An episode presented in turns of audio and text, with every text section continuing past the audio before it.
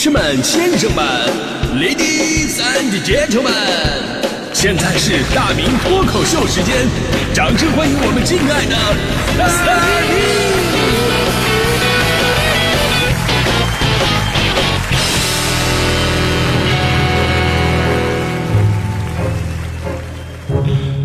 好，欢迎各位来到今天的大明脱口秀啊！这个终于说到补课这个话题了，就不要以为我们那个年代久远就没有补课。其实补课，咱们说伴随着教育的发展，它就一直存在着。你看这个孔子教学生的时候啊，就有那种上大课啊，好几好几百人往下边一坐啊，孔子在这上面叨叨叨的。但是也有那种心血来潮，哎，给你讲那么两句脱口秀啊，对吧？别人问他问题的时候呢，也随时随地他都能给你进行解答。就这个其实也跟补课没什么区别了。最大的区别可能就是孔子他不另收费而已，对吧？他没有这样的，就是哎，老师，我这儿问您那个问题，您能给我讲讲吗？啊，子曰：付费答题。啊。所以呢，补课呢一直都有，只是规模问题的大小，对吧？你像我小的时候补课也有，但是都集中在中学，中学补课是最多的。我们那年代呢，相对来说学习节奏比较慢，上小学开始到大学毕业那么多年，也就中学压力是最大的。正所谓嘛，小学有三宝：起立、敬礼、老师好；中学有三宝。补课熬夜拼高考，大学有三宝，复制粘贴过就好。所以呢，我回忆了一下，就是我那些年在学习这方面，真的没受过太夸张的累吧？就跟现在的孩子相比啊，呃，当然我学习成绩也不怎么地哈。就算有补课呢，我也不是那种主动去学习的。我妈那会儿还是真的比较意识超前的，她有意识去找这个外教老师补习我的英语，因为我们那个年代呢，学英语比较晚。我们是从从初一才开始学英语，不像现在很多孩子，那家伙英语都是学前教育，估计这个胎教都有了，这 都。我们那会儿晚啊，都所以呢接受起来就就慢啊。我妈那会儿先见之明，因为当时我们那个长春不是有一汽嘛，奥迪、大众都在那生产，所以呢当地有很多的德国人。我妈当时就找这个德国人教英语，在她看来，只要是外国人就会说英语，啊，当时还跟我说呢，哎呀，儿子，好不容易给你找了个外教啊，你要好好学呀，那学费可贵了呢。我说好，然后学完回来了。我妈问：“儿子，你学什么了？”我说：“不知道啊。” 那老师教你什么了呀？我说：“听不懂啊。”你怎么能听不懂呢？我说：“他不讲中国话呀。”你本来的嘛，我我一个刚把阿波茨德转换成 A B C D 的那么一个水平，你给我请什么外教啊？这，而且人家真正的职业，人家也不是老师，人家专业是修车的。这是我当年是这么想的，其实这里边还有很多的 bug，我后来才反应过来的。那会儿的德国人都都比较老派，英语不是他们的第一语言。老派的德国人讲这个英语，他只是单纯的把德语翻译成英语的单词，而且还不一定非常准确。至于语法什么的，就更随意了，反正懂的就懂啊，不懂的也只能不懂装懂。所以呢，我们对于这种德国英语呢，有一个特殊的称呼。你看英语叫 English，德语德国英语啊，这种叫嗯 j e r g l i s h 就类似于德国普通话德普，所以呢，这种补习班你真的很难学出来。那会儿啊，也没有什么校外培训机构，所有的校外水平，呃，教的好的这个有水平的补习班呢，基本上都是老师们自己啊出来弄的。它基本上规模也很小，也不好找，都是三五个人到老师家里边一起去学习一下，有的时候还能在老师家混口饭吃。这跟现在真的不一样了。你说这才过了多少年呢？您看这市面上大大小小的什么补习班、培训机构，在职老师自己私下教的，线上所谓专业辅导的，这儿请什么清华名师，那儿请什么北大教授的，对吧？已经形成了巨大的教育产业结构当中规模非常庞大的这么一部分。从补课的对象来看呢，那家伙范围更加广泛了，不仅高中啊，现在就连没上学的孩子都要去补课。啊，这边我们一直在想方设法给孩子们什么松绑啊、减负啊，那边家长主动的又往孩子上面添砖，有的孩子弄得放假比上学还忙。昨天我看了一个吐槽，哦，我感觉非常能够代表很多家长的心声。这家长是这么吐槽的，说建议某区可以取消所有的中学跟小学，因为这个区的。课外补习文化已经到了出格跟疯狂的地步，以至于上学这个事儿已经成了这帮父母带着孩子去补习的最大障碍。真的，上学啊太耽误补课了，真的。其实现在这个时代呢，我们都知道这个世界它不是非黑即白的，我们不能用好和不好来定义一件事儿。对于补课呢，更是如此。你说这么多年，我们都在嘴上吐槽，哎呀，这个补课有多么的有悖常理，但我们身体却非常诚实的乐此不疲。所以呢，长此以往，讨论就变得没有意义。昨天的全国政协委员、清华大学教授孟安明对补课的建议就上热搜了。他建议呢，禁止中小学校和在职中小学教师有偿补课，禁止校外培训机构和个人开展中小学大纲规定的必修基础课程，如语文、数学、英语、物理、化学的有偿教育服务。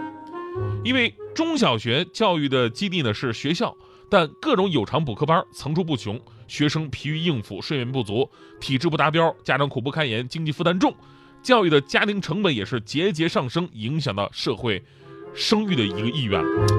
其实我们都知道啊，这在职教师补课这个事儿吧，这些年一直被禁止着，但是呢，一直也也以各种方式，它偷摸的存在着啊。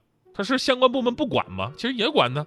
你比方最近我老家长春，当地教育局就通报了多起在校教师有偿补课的事件，引起了广泛关注。呃，说这个虽然教育主管部门呢一再禁止说在校教师有偿补课，但是部分培训机构和在校老师呢仍然是顶风而上，有的教师补一假期的课，违规收入就购买一辆轿车了。我我一看，当我昨天我看这个新闻的时候，觉得哎呦，一个假期能买一辆轿车，哎我的天哪，这还真的挺多的啊！干一学期不如 干一假期哈，但这个诱惑我真的特别的懂，我真的不会去嘲笑他们，因为毕竟我是懂王啊，对吧？当年我在地方台我做节目，我是做的是晚高峰的节目，当时是五点到八点的节目，然后呢，当地所有的活动，比方说结婚啊、年会啊、联欢会啊，都是在晚上。当时很多人找我去做外场的主持，十几年前的时候，那会儿他们给我的出场费是六千块钱。六千块钱还真的挺多的那时候，但是在时间的节点上呢，跟我的节目时间它是冲突的。我的节目正好是五点到八点嘛，然后呢，我一期节目是五十块钱，一边六千一边五十，我就挣扎。我要去主持的话呢，我就不能做晚上的节目啊，要么找人替，要么就是录播，但是影响播出质量。真的，很多主持人面对这个都会遇到一个选择，这个时候你会怎么办啊？而且一年起不是说一两天是这样一个情况，是起码有二百天我都会有这样的一个选择。其实选择并身，呃，本身没有错对错，就是你选哪个都没有对错，只有你能不能甘心承担最后的一个结果。所以最后我基本上把外边所有的邀约我都推了，我安心的主持晚上的节目。那有的主持人可能不会这么选择，有的主持人去跟领导协调，说我换节目时间，我再也不出不主持晚上节目了，啊，这个要了一个不会耽误主持晚场的节目时间。还有主持人干脆辞职了，我专干司仪啊，这个挣钱多。这个世界就是这样，鱼与熊掌它不可兼得，好事不能让你一个人占了，他只能选一边。那你看看结果吧，这么多年过去了，因为我的坚持，我今天已经成为了一名很受欢迎的节目主持人了。你再看看那些人呢，他们不过是当年攒了第一桶金，现在呢，自己当了老板，有的公司呃公司还要上市了，也就仅此而已嘛，没什么可羡慕的。哎呀，当然我说这事儿不是说显得我多高尚啊，每个人选择不同，问题就是说，当两件事形成冲突的情况之下，你必须要做出一个选择。